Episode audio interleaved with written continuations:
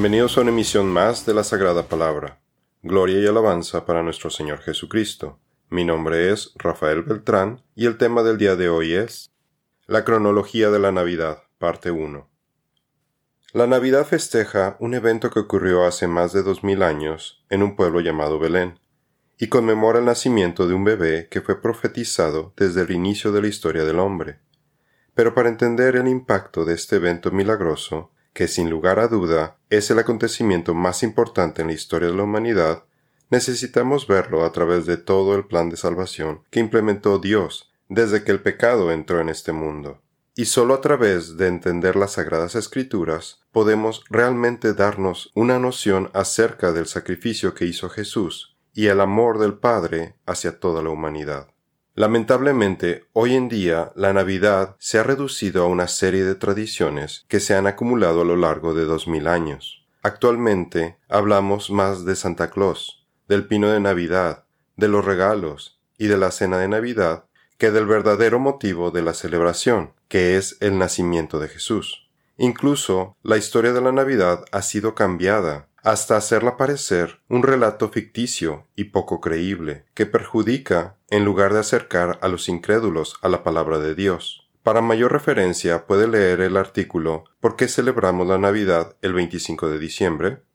En esta emisión trataremos de apegarnos a la historia del nacimiento de nuestro Salvador a través de una cronología de los eventos que tuvieron lugar durante la llegada a este mundo del Mesías, nuestro Señor Jesucristo.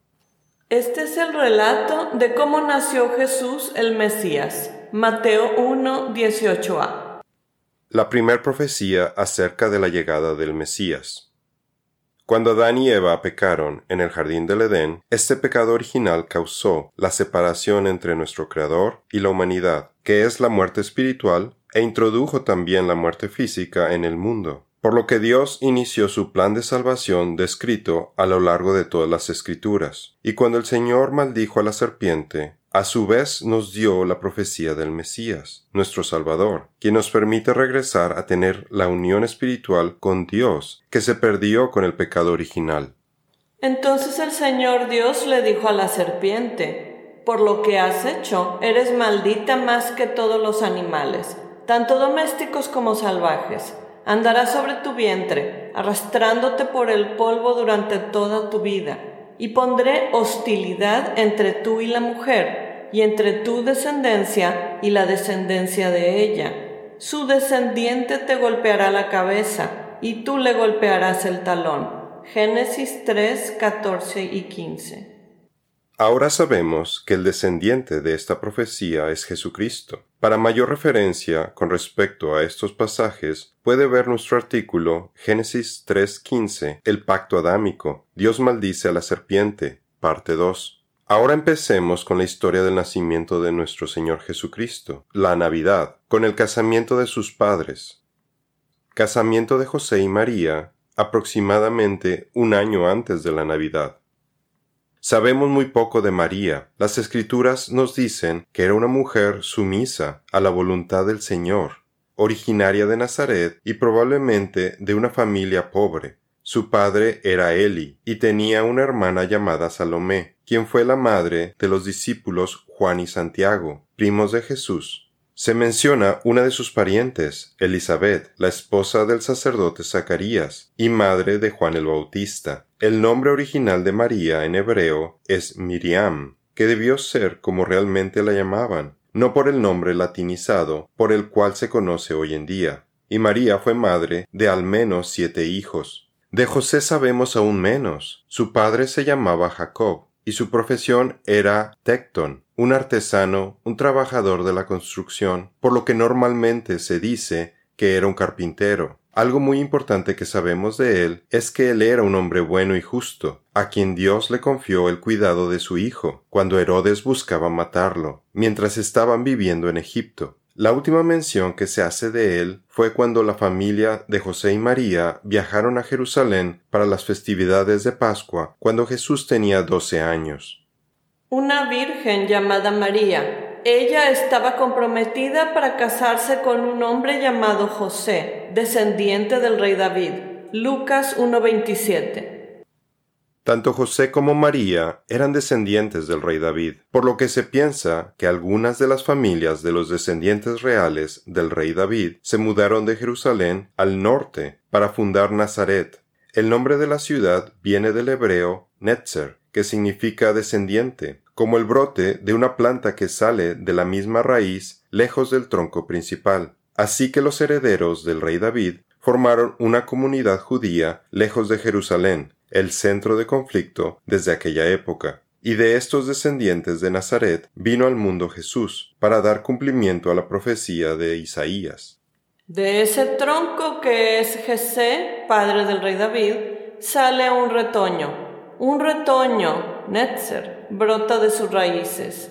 Isaías 11.1 es posible que José y María fueran muy jóvenes cuando fueron comprometidos matrimonialmente, porque es lo que se acostumbra entre judíos. El casamiento judío consta de dos etapas. Primero, el Kiddushin, o compromiso matrimonial, en donde se firmaban un contrato de compromiso matrimonial, y los novios, para todo efecto legal, ya estaban casados. En este momento el novio pagaba la dote o el precio de la novia a su suegro, y tenía que preparar la casa en la que iba a vivir con su esposa, además de los gastos de la boda. Este periodo de preparación podría tomarle hasta un año o más, pero cuando todo estaba listo, el novio regresaba por la novia de sorpresa, muchas veces de noche, para llevar a cabo el casamiento o jupá, pero un evento milagroso le ocurrió a María mientras esperaba a José entre su compromiso y su casamiento. La Anunciación a María, aproximadamente nueve meses antes de la Navidad. Nosotros pensamos que cerca de la celebración judía de Hanukkah o la festividad de luces, Dios envió al ángel Gabriel para que anunciara a María que ella había sido escogida para dar a luz al Hijo de Dios. Para mayor detalle acerca de la fecha de la Anunciación, vea nuestro artículo ¿Por qué celebramos la Navidad el 25 de diciembre? Dios envió al ángel Gabriel a Nazaret, una aldea de Galilea. Lucas 1.26b. Gabriel se le apareció y dijo, Saludos mujer favorecida, el Señor está contigo. No tengas miedo, María, le dijo el ángel, porque has hallado el favor de Dios concebirás y darás a luz un hijo, y le pondrás por nombre Jesús. Él será muy grande y lo llamarán Hijo del Altísimo. El Señor Dios le dará el trono de su antepasado David, y reinará sobre Israel para siempre. Su reino no tendrá fin. Lucas 1:28 y 30 al 33. Jesús en hebreo es Yeshua, que significa salvación. El ángel le estaba diciendo a María que el bebé que estaba esperando nos traería la salvación que Dios nos prometió en el jardín del Edén, siendo Jesús mismo esa salvación. María, sorprendida por la aparición del ángel y la noticia tan impactante que le dio, solo pudo preguntar en asombro Pero ¿cómo podrá suceder esto? le preguntó María al ángel. Soy virgen. El ángel le contestó El Espíritu Santo vendrá sobre ti y el poder del Altísimo te cubrirá con su sombra. Por lo tanto, el bebé que nacerá será santo y será llamado Hijo de Dios. Lucas 1:34 y 35. Ahora vemos el carácter de María, a quien Dios le da la encomienda de cuidar a su Hijo y Salvador del mundo. María respondió, Soy la sierva del Señor, que se cumpla todo lo que has dicho acerca de mí, y el ángel la dejó. Lucas 1:38 La encarnación de Jesús fue un evento profetizado por Isaías unos 700 años antes de su cumplimiento. Por tanto, el Señor mismo os dará una señal. He aquí, una virgen concebirá y dará a luz un hijo, y le pondrá por nombre Emmanuel. Isaías 7:14. Y fue Mateo quien nos clarifica la profecía mesiánica de Isaías y dará a luz un hijo, y le pondrás por nombre Jesús, porque él salvará a su pueblo de sus pecados. Todo esto sucedió para que se cumpliera lo que el Señor había hablado por medio del profeta Isaías, diciendo, He aquí, la Virgen concebirá y dará a luz un hijo, y le pondrán por nombre Emmanuel, que traducido significa Dios con nosotros. Mateo 1:21 al 23. Y si se pregunta por qué a Jesús no le pusieron por nombre Emanuel, es quizás porque el nombre utilizado por Isaías es más bien un título o una descripción que un nombre propio. Cuando Jesús es encarnado, literalmente, es Dios con nosotros. Dios ha estado presente con su gente, con símbolos como el tabernáculo, que viene del hebreo Mishkan, que tiene su raíz en la palabra Shakan, que significa habitar, descansar o permanecer, por lo que Emanuel nos describe que Dios ya no necesitaba símbolos, sino que el niño sería la gloria de Dios en carne y hueso, que será el Señor que habita y que está entre los hombres, de una forma más íntima que cuando los israelitas tuvieron la gloria de Dios en el tabernáculo o en el templo. El apóstol Juan nos dice que Jesús bajó del cielo en obediencia a su Padre. Dice Jesús, pues he descendido del cielo para hacer la voluntad de Dios, quien me envió, no para hacer mi propia voluntad. Juan 6:38. Y por el poder del Espíritu Santo, Jesús, nuestro Señor, se hizo carne y hueso, además de mantener su divinidad, en el milagro más importante en la historia de la humanidad. Su madre, María, estaba comprometida para casarse con José, pero antes de que la boda se realizara, mientras todavía era virgen, quedó embarazada mediante el poder del Espíritu Santo. Mateo 1.18b. Aquel que es la luz verdadera, quien da luz a todos, venía al mundo. Vino al mismo mundo que él había creado, pero el mundo no lo reconoció. Juan 1, 9 al 10. María visita a Elizabeth, menos de nueve meses antes de la Navidad. El ángel Gabriel le dijo a María acerca de otro milagro que Dios hizo para darle un hijo a su parienta Elizabeth, quien por su edad ya no podía quedar embarazada. Sin embargo, Elizabeth ya tenía seis meses de embarazo para cuando María quedó embarazada por el Espíritu Santo. Entonces, María emocionada decidió ir a visitarla. Emprendió un largo viaje de Nazaret a Judea. Pocos días después, María fue deprisa a la zona montañosa de Judea, al pueblo donde vivía Zacarías. Lucas 1, 39, 40a. Elizabeth estaba casada con Zacarías, un sacerdote levítico del grupo sacerdotal de Abías. Tanto Elizabeth como Zacarías eran descendientes de Aarón, el hermano de Moisés. Ambos pertenecían a familias de sacerdotes levíticos. Ellos no habían tenido familia y habían estado rezando al Señor por un hijo. Dios nos promete escuchar las oraciones de los creyentes, y en el caso de Zacarías y Elizabeth, su petición había sido concedida. Ahora observemos un detalle importante acerca del significado de sus nombres. El nombre de Zacarías significa Dios recuerda, y el de Elizabeth significa su juramento. Así que en conjunto sus nombres significan Dios recuerda su juramento. Las escrituras mencionan que el ángel Gabriel se le apareció en el templo a Zacarías mientras él estaba trabajando, para darle la buena noticia de que su esposa Elizabeth tendría un hijo en respuesta a sus oraciones. Pero el ángel le dijo, No tengas miedo, Zacarías, Dios ha oído tu oración. Tu esposa Elizabeth te dará un hijo y lo llamarás Juan.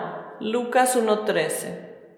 El ángel le dijo a Zacarías que lo llamara Juan, que viene del hebreo Johanán, que significa Yahweh está lleno de gracia, o Yahweh nos ha agraciado. Si ponemos los tres nombres en conjunto, tenemos el mensaje Dios recuerda su juramento y nos ha agraciado. Y este fue el propósito de Juan el Bautista, quien preparó el camino para el Cordero de Dios que quita el pecado del mundo. Y el ángel continuó hablando de Juan.